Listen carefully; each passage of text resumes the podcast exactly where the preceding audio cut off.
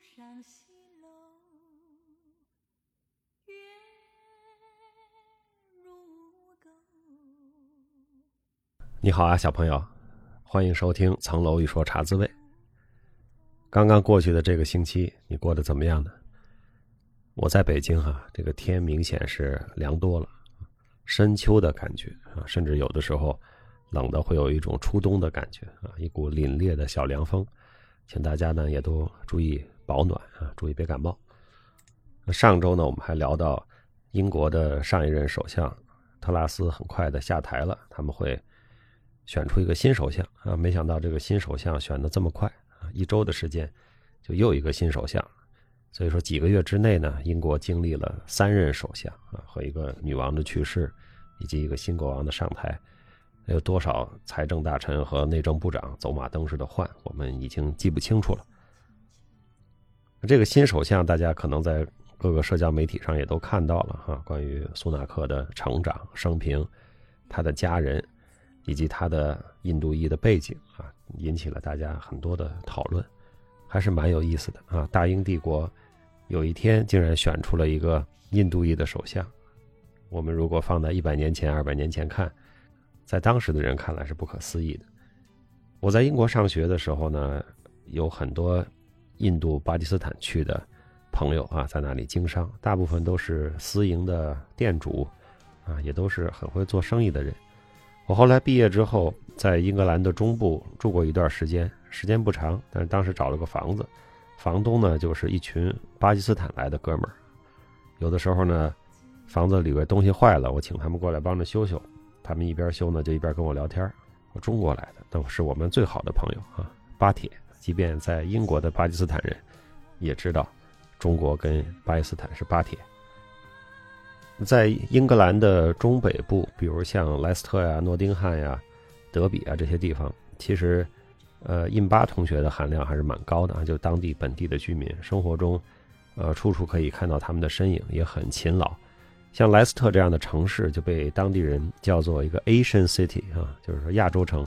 他说的这个 Asian 不是东亚人，不是黄种人，指的就主要是南亚人，印度人和巴基斯坦人。这个人口的比例是蛮高的。当时我就有一种感觉哈、英国作为一个殖民者，侵略了那么多地方，占了那么多地方，但是这些地方的人民呢，因为各种经济联系和工作关系，涌进了英国。那他们的人口的比例啊，整个的出生率啊，这个社区的增长，明显是要比英国本地人会要快的啊。就我们现在看到法国的穆斯林，尤其是北非的人啊，法国的传统殖民地啊，来自北非或者其他非洲国家的人。也变得非常的多啊，然后本地人呢，这个出生率又不高，这会是一个问题啊。就是有一天，到底这个主流的人口的比例到底是什么样的？那么今天呢，我们看到这个新的首相，虽然他是一个印度裔，但是他整个受的教育啊，他说的话，他的口音，他的行事的做派，和他过去啊这些投资银行啊政治的经历，他是一个英国人啊，只是他的肤色不一样。那他的整个的这个内核还是一个标准的英国精英的这样一个状态啊，只不过是换了一个族裔。这个首相的前景怎么样呢？我是不太乐观啊，主要还是英国现在经历了各种的动荡和起伏，政治局面不是特别稳定，加上保守党因为已经搞了好几个首相了啊，也没有把这个脱欧的事情搞利索。也没有把疫情的事情太搞利索，然后国内的改革、通胀、大家生活成本的上涨，也都没有解决的太好，所以保守党的政权现在变得有点危险。这个苏纳克首相能做多久呢？我们看啊，感觉不会太长。那本期我们洗米团聊的电影呢，已经聊到了爱情这个主题的第三部《甜蜜蜜》。那巧了，《甜蜜蜜》是一个香港电影啊，是个港片儿。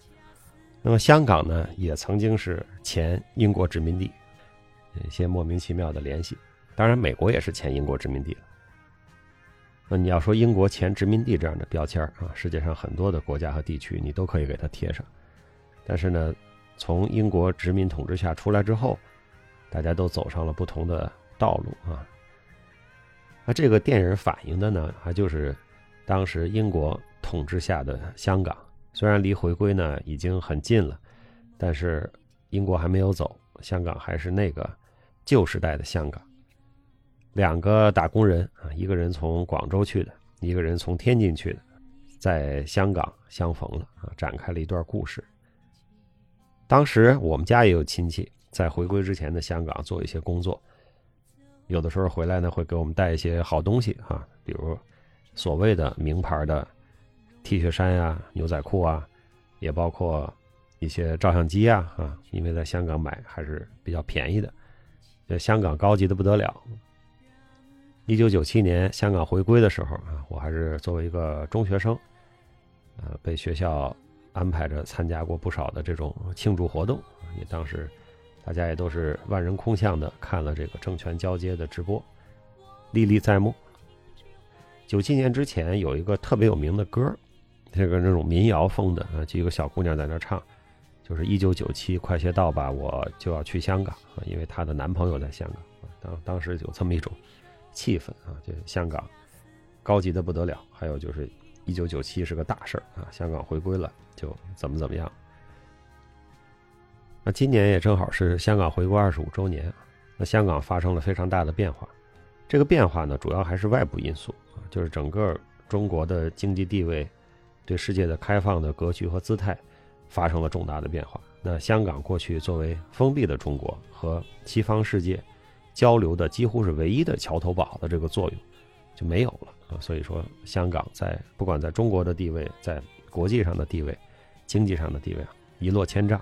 那反映到整个的这个市民的生活里呢，那当然他有他自己的房地产政策的问题，本地人不好找工作，年轻人买不起房子，然后好的工作这个被各种啊国际人士，包括我们内地区的很多不错的同学。拿到了香港好的工作啊，本地人是有怨气的。这个从这几年的政治动荡里，我们都可以看得到。但是这个是不可逆转的历史的趋势。最近有一些文章讨论说，新加坡怎么超过香港了？香港怎么丧失了这个先机或者金融地位啊？这些事儿都是必然发生的，也是无可挽回的。香港依然是有好工作啊，有人在香港上学，有人在香港找机会。这都没问题。作为个人来说，你还是能找到不错的机会和工作。但是作为一个整体的啊，过去的一个自由贸易或者自由金融的一个高地这个位置，它在走下坡路，这是毫无疑问的。但是香港和新加坡呢，没有什么可比的地方。那新加坡呢，是一个传统的华人治理的社会，它也是前英国殖民地。李光耀也是从英国学会了很多统治的方式，但是他跟香港不一样。李光耀除了在使用英国的统治方式，还使用了很多儒家的那种，啊，就是我要管你，没有那么自由。新加坡的房地产政策一直是不错的，那香港呢，就是学来的纯粹的自由资本主义的那一套，税很低啊，吸引了很多人来，但是呢，整体的社会的贫富差距非常大，有的时候是惊人的大。香港有个法律嘛，就是你雇个菲佣。必须给菲佣提供一个单独的休息的地方。有的人雇菲佣呢，就是在那个马桶上边再搁一个隔板，就是菲佣可以平躺在马桶上边的那个隔板里，那个就叫一个单独的空间了。所以说，居住条件也是一个巨大的问题。新加坡和香港没有可比性。我们老说这个国外的世界啊，或者说是西方体系下的世界，他们也很不一样。英国、美国走的是一个比较。更偏向自由资本主义的这么一个路线，它贫富差距非常大，有的时候在德国人、法国人、欧洲大陆的人看来是触目惊心的。有一次我在美国华盛顿出差开会，然后有几个我过去认识的台湾的朋友啊，台大的朋友，他们也在华盛顿上学，难得聚在那儿，我们就聚在一块儿吃吃饭、聊聊天。有几位呢还曾经在法国留过学。所以他们的这个视野啊，见过的地方还是挺多的。然后就跟我讲说，到了美国呀，非常的吃惊，觉得怎么可以有这么大的贫富的悬殊啊？穷人是真穷，困难的人是真困难。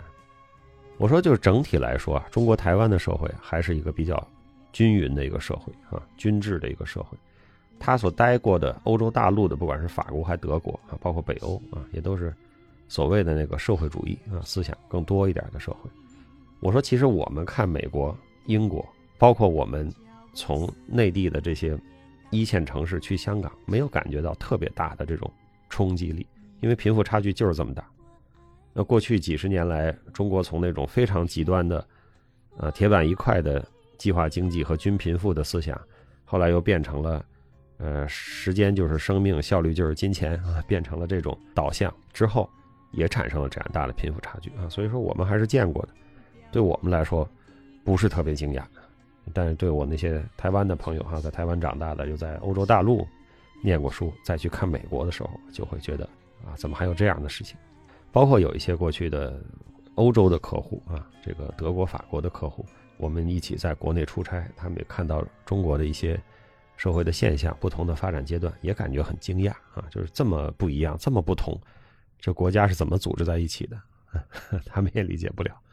这个说点题外话啊，就是香港跟新加坡没有可比性啊，完全就是两个发展方向，不是一回事啊。当然，新加坡有新加坡的问题。这个电影呢还是很吸引眼球的，为什么呢？首先就是明星云集，张曼玉、黎明、曾志伟，还有那个说英语那个外教，他其实是著名的摄影师杜可风了。邓丽君呢始终是这个戏的背景，整个电影看下来呢是非常有年代感。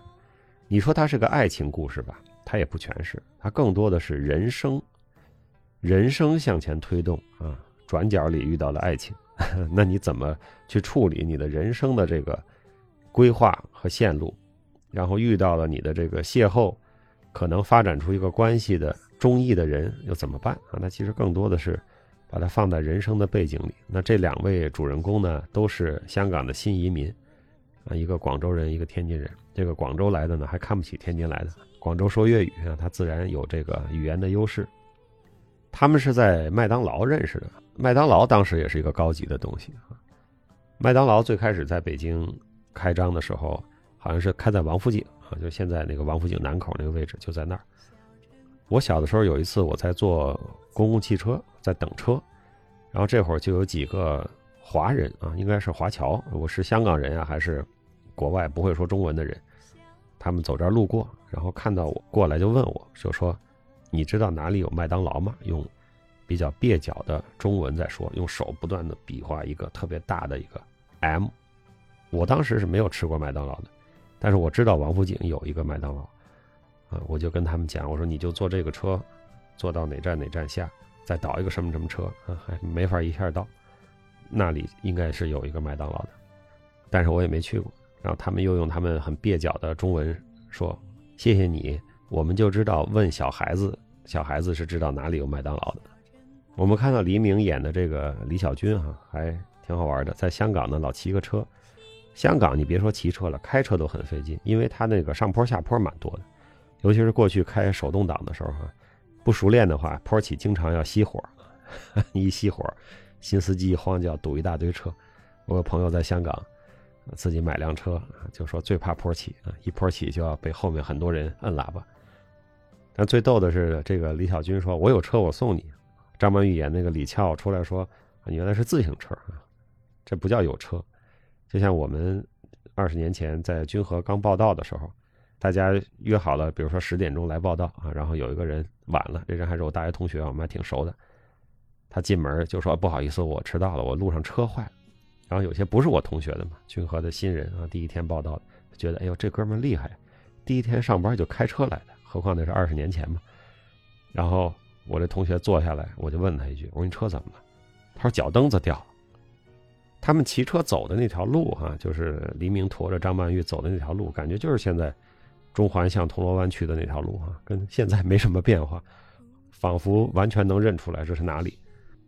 当然后来他们也是生活的目标不一样，啊，道路不一样，也是产生了一些矛盾和隔阂。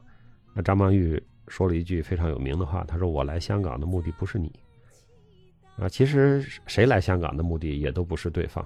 当时的那些讨生活的移民和打工的人，也都不是来找对象的啊。就像我们今天，你去美国念个书，你去英国找个工作，你去新加坡游个学，你都不是去找对象。但是在这个过程中，可能就会出现这句话，你听起来是很对的，但它其实本质上的意思就是说。你的出现还不足以让我改变我原来设定的目标和人生轨迹，这个感情没到那份儿上，没到那份上的原因是什么呢？就是跟当时这两个人的生活状态有巨大的不确定性有很大的关系。整个邓丽君的音乐作为这场戏的背景，其实是给这个戏加分不少的。这个戏的整个故事是非常简单的，人物也不多，但是就是在关键的场次啊、关键的场景下，响起了邓丽君的歌声，就变得非常的不一样。邓丽君不断的出现在这两个人的关键的场合，比如说他们已经分开了，是吧？黎明在往前走的时候，张曼玉坐在车里，这会儿邓丽君那个 Goodbye My Love 就出现了，非常的煽情。结果张曼玉不小心的一低头碰到了那个喇叭。其实这完全是一个无意的动作。那黎明以为是他回心转意了，把他叫回来，对吧？他又走了回来。所以说，整个生活呀，人之间的交往啊，也有很多的这样的偶然。最终，他们又再次重逢，在纽约重逢的时候，又是甜蜜蜜的歌声又响起了。这个歌声对这个戏的烘托作用是非常大的。我们仔细去听听邓丽君的歌，邓丽君除了啊嗓音甜美啊人也甜美之外，她特别好听的重要的原因就是她的发音吐字特别好，不管她的普通话的、粤语的，包括日语的，大家都可以去听一听。邓丽君是一个语言天才，她的发音吐字啊，我没有考证过，但是我觉得她一定是借鉴了我们中国传统戏曲发音吐字的各种各样的方法，非常的到位。邓丽君的歌词没有你听不清楚的，邓丽君也很少会把字唱倒了，唱倒了就是说。呃，四声啊是在乱唱，邓丽君是唱的非常好的。邓丽君有的粤语歌唱的比广东人唱的还好听啊，就是她找到了这个语言最优美的表达方式在哪里。他们到了美国的那些镜头呢，我觉得也挺好玩的哈，在观影的过程中，比如纽约的那个双子塔还在，这个二零零一年之后，九幺幺之后，你再拍纽约的街景就没有那个双子塔了。在纽约的这些戏里呢，还有就是曾志伟的死啊，就是那个豹哥的死。那张曼玉在认领这个尸首的时候，有一个掀开，然后她一笑，然后又禁不住痛哭的这个名场面，这个名镜头，这个是张曼玉同志表演生涯的巅峰啊！后来无数次都被人津津乐道。我看过一个陈可辛导演回忆这个戏是怎么拍的的回忆哈。他就说这是张曼玉自己发挥出来的，演出来之后呢，他觉得这对吗？他又让张曼玉演了几个，就是一掀开就开始哭的这样的表现方式。到最后的时候，回过来看，还是第一遍演员自己发挥的这个最好。《甜蜜蜜》这个电影呢，它更多的是人生的动线驱动着感情的变化啊，不能把它纯粹看成是一个浪漫的电影。这里边有很多对儿关系，是吧？男女主角黎明、张曼玉是一对儿，那张曼玉和豹哥曾志伟那个又是一对儿，那黎明和他原来的那个对象小婷是吧，也是一对儿，还有那个黎明的那个街坊，那个杜可风演的那个外教和那个东南亚的女孩，有很多对儿这样的关系。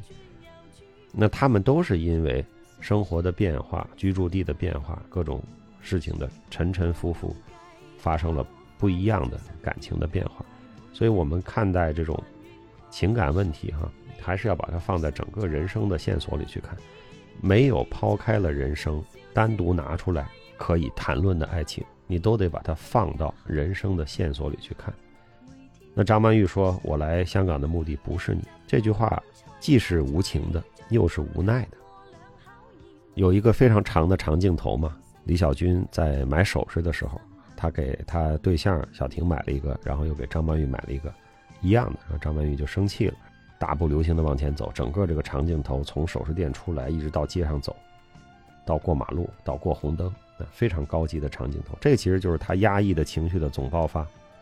他碰到了一个他中意的人，但是呢，又有太多的不确定性，让他们没法在一起所以他开始是一直压着的，两个人没有接触这个问题的实质。但到这个买首饰的时候就总爆发了，所以他更多的是放在人生的线索里，去考虑这些问题。这两个人重逢之后，啊，还是很有感情的哈，又续上了前缘，但是他们还是没法在一起。我们看到电影的最后，到纽约的街头，那两个人都是单身的状态了，甜蜜蜜的音乐又把他们重新的集合在了一起。那他们会发展出什么样的故事呢？我觉得也很难讲。这种重逢肯定是喜悦的，但是毕竟这两个人从来没有在一起生活过。这个电影好像暗示了一个大团圆的结局，哎，经历了各种波折，好像最终在邓丽君的歌声中，他们重逢了，甜蜜蜜的生活终于可以开始了。这大概是观众想要的，观众看到这个很受安慰，啊，觉得很踏实、很爽，离开电影院很开心，去给别人推荐了。但是把它放在生活的整个的线索里去看，一定会是这样我们其实是不知道的。就像陆游和唐婉重新见面的时候，陆游写的那么有名的诗篇，叫“山盟虽在，锦书难托”啊。当然，他的意思是说，那唐婉都成家了哈，他没法再跟他谈恋爱，再追求她了。但即便是没有成家，时过境迁，这是完全处在不同生活状态下的两个人。你即便是重逢，也是山盟虽在，锦书难托。因为爱情啊，很多时候靠的是上头的冲动，没有了那个上头，没有了那个冲动，你就很难迈出关键性、决定性的那一步。所以又说回来，还是那句话哈，有机会、有缘分，能抓住还是要抓住。枝头有花堪须折，莫待无花空折枝。不要把希望寄托在重逢上，要珍惜眼前人，珍惜当下。好吧，我。就是一边看电影呢，一边做了一些感慨式的小笔记。今天呢，报告给大家，就先聊到这儿吧。那天气呢越来越冷，各位注意防寒保暖的同时，也不要忘了啊，请努力找时间读书，请努力找时间锻炼，请多多帮助他人。我期待和各位新米团的小朋友在星期天晚上的直播，一起来分享你对《甜蜜蜜》的观感。小朋友，我祝你周末愉快。我们星期天的直播再见，下周的茶滋味再见。